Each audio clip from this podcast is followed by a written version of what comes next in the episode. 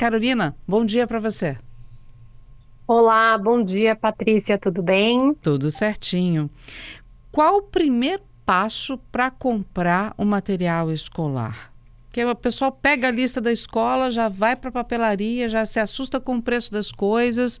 O que, que a gente tem que fazer primeiro? Acalmar o coração? É, exatamente. Acho que essa é uma boa dica, viu? É, a gente sempre orienta né, os consumidores para eles analisarem né, no primeiro momento, é, a, a, lista nessa né, que é fornecida por essa escola. Então, é, analisar se, se, os pedidos ali são condizentes, né? Porque o Código de Defesa do Consumidor ele veda que as escolas peçam, por exemplo, materiais de uso coletivo, né? Então, uhum. é bem uhum. importante o consumidor é, olhar para essa lista, ver se está tudo de acordo, né? Essa acho que seria a primeira e grande dica, né? É, e aí depois a gente sempre orienta que antes mesmo de receber a lista também os, os pais eles façam um planejamento do seu orçamento, né? Então já tenham aquele aquele valor, aquele gasto, né? É planejado dentro do seu orçamento. Faça contas, né? E após o recebimento da lista, é, tem algumas dicas, como pesquisar os preços, né? Em pelo menos três lojas, porque os preços eles diferenciam bastante de um lugar para o outro.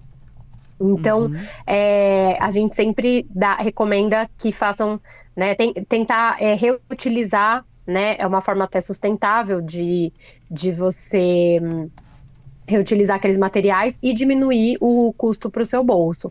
Então, trocar itens é, adquiridos com outros pais que podem ser reutilizados, né? Então a gente sempre orienta fazer um grupinho ali entre os pais. Então aquele livro que não foi mais utilizado, que pode ser reutilizado pelo próximo ano. Então são algumas orientações assim bem importantes para o consumidor.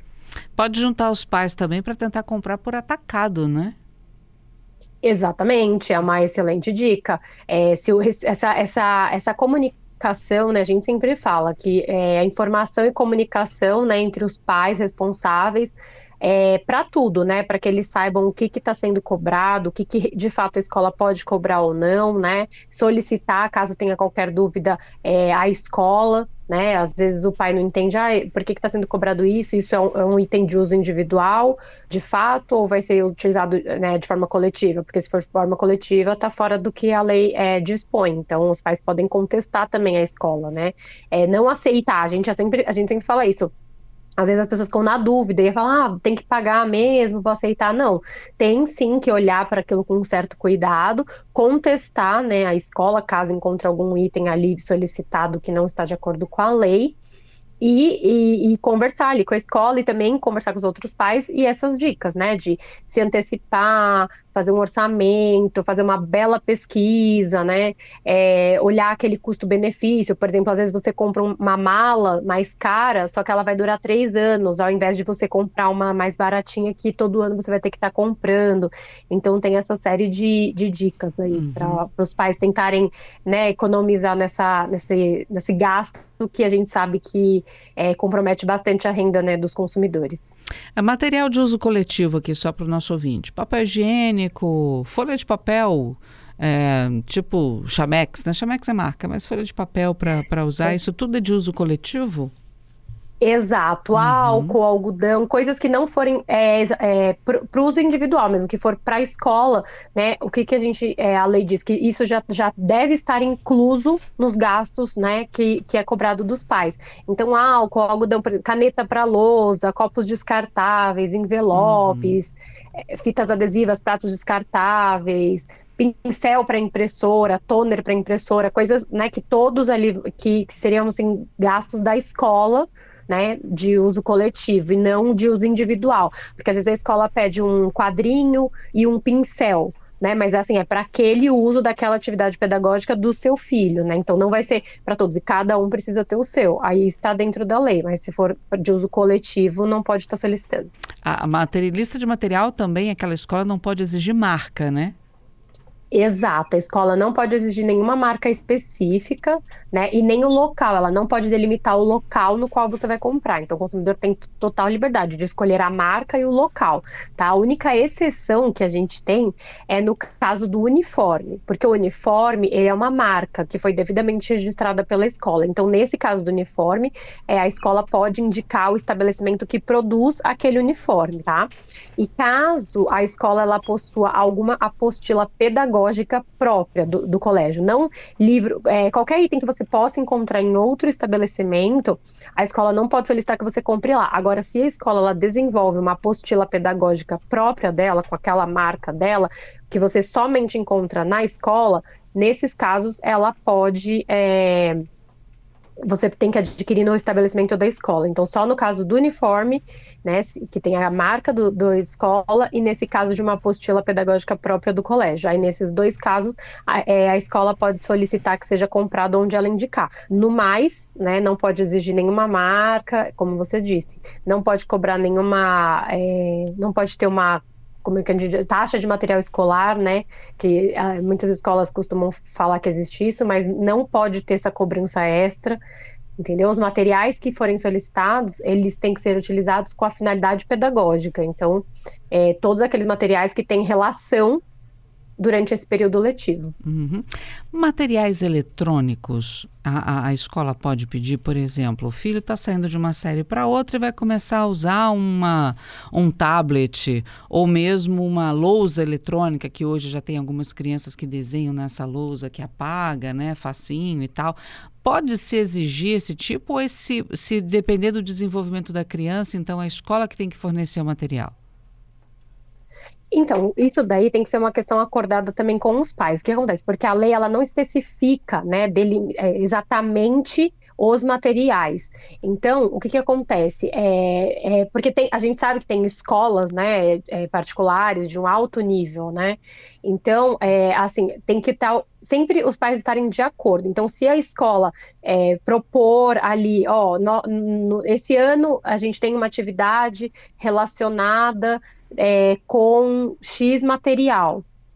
Né? Se os pais estiverem de acordo com aquela, né, se estiver dentro daquele, da atividade pedagógica proposta, poderia ser solicitado, mas é o que eu falo, tem que estar de acordo. Então a, a, escola ela tem que apresentar tudo isso antes. Então assim, os pais não podem ser pegos de surpresa, né? Uhum. Então é, isso se, se, encaixa nessa questão eletrônica também. Então a escola mostra no, no ano de 2024 essas são as atividades propostas é, uhum. vão envolver né, tais materiais.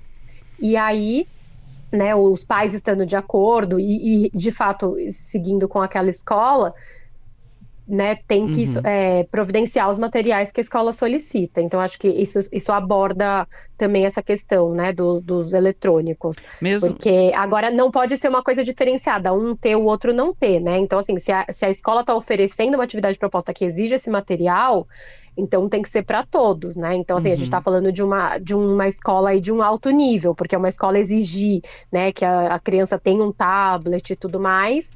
Né? Ah, vamos, vamos pegar, com Vamos pegar um material mais é, Vamos pegar um material mais barato, por exemplo, escolas normalmente têm as escolas vêm se desenvolvendo para ter oficinas de informática, né? Então, ó, os pais precisam providenciar um pendrive para ele copiar o ah, dever e fazer sim. em casa. Não, nesse caso as escolas têm que disponibilizar o uhum. computador e tudo mais, tem que ter as ferramentas, nesse caso sim. Aí uhum. a escola tem que, que, fornecer, não, não, não ser um material exigido pela escola, né? Uhum.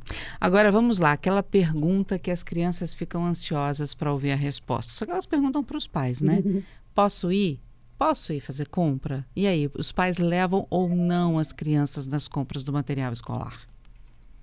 Então, uma ótima pergunta. É, a gente até orienta, né, como uma dica para economizar, que o ideal é que deixem as crianças e adolescentes em casa, né? Porque elas acabam pedindo coisas que são desnecessárias e às vezes escolhendo mais né, materiais mais caros, exatamente. Mas a gente já sabe que às vezes nem sempre isso é possível. Então, caso isso não seja possível, o pai pode se utilizar desse momento para ensinar ali é, uma educação financeira.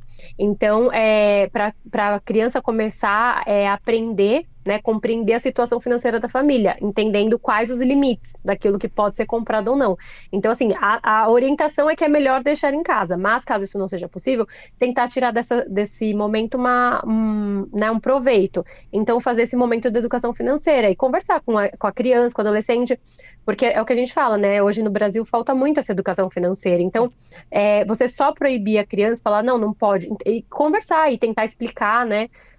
Uhum. dentro daquela até de um modo vamos dizer assim lúdico né para criança o que pode o que não pode começar a é, explicar né o que é o dinheiro como que compra e tudo mais né a partir de, um, de uns cinco anos assim as crianças já começam é, a ter esse conhecimento então uhum. é, a gente a nossa orientação basicamente é essa se possível não levá-las mas quando não for possível, tentar tirar um proveito, né, uma, um bom proveito disso e tentar transformar aquilo numa educação financeira, já dando, né, para a criança entender os limites que ela, Faz... do que pode ser comprado ou não. Fazer uma limonada desse limãozinho que é levar a criança para fazer compras, né? exato, exato. Agora, eu já, já vira ali um momento. É, eu já ouvi pais falando que é tipo uma barganha, mas dizem que funciona.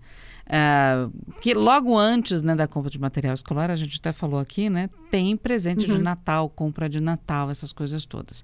Então, eu já vi pai dizendo: olha, você tem direito a um presente. Lembra que você vai ter que comprar material escolar. O que, que você quer? Aí, às vezes, a criança de Natal já pede a mochila.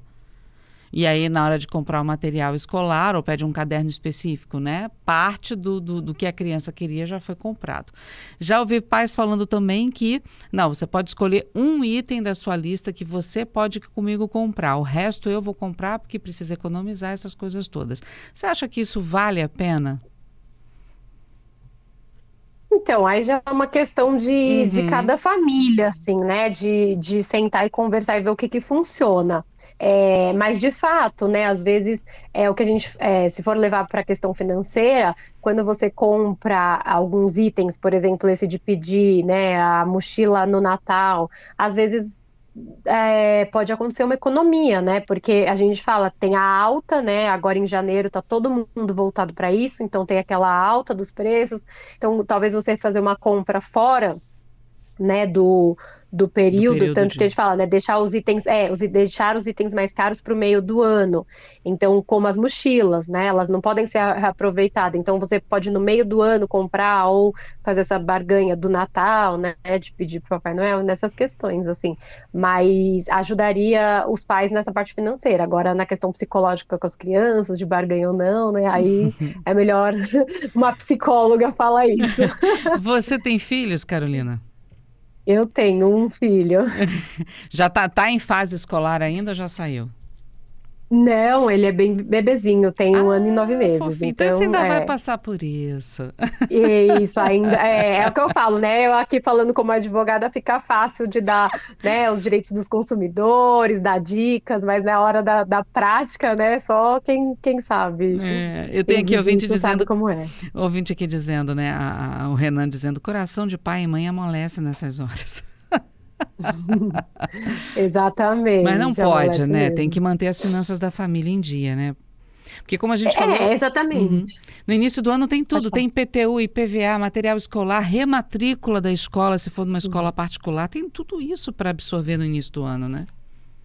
Exatamente, por isso que, né, assim, a gente orienta os consumidores, é, o IDEC tem essa, essa parte bem forte, né, do superendividamento, essa parte de planejamento do seu orçamento, a gente até disponibiliza no nosso site uma planilha, porque esse gasto, ele tem que entrar na, no planejamento é, da família, né, no orçamento. Então, é, e às vezes até, né, se os pais querem fazer um agrado para os filhos, se eles tiverem aquele planejamento financeiro todo organizado, às vezes eles conseguem, né, colocar ali uns luxos ou, ou algo mais, porque às vezes nessa de amolecer, né, o coração, acabam se endividando e aí vem uma série de desdobramentos depois. Então, assim, é, é, fundamental fazer contas e planejar seu orçamento. Essa acho que é a primeira, assim, dica para depois as demais dicas.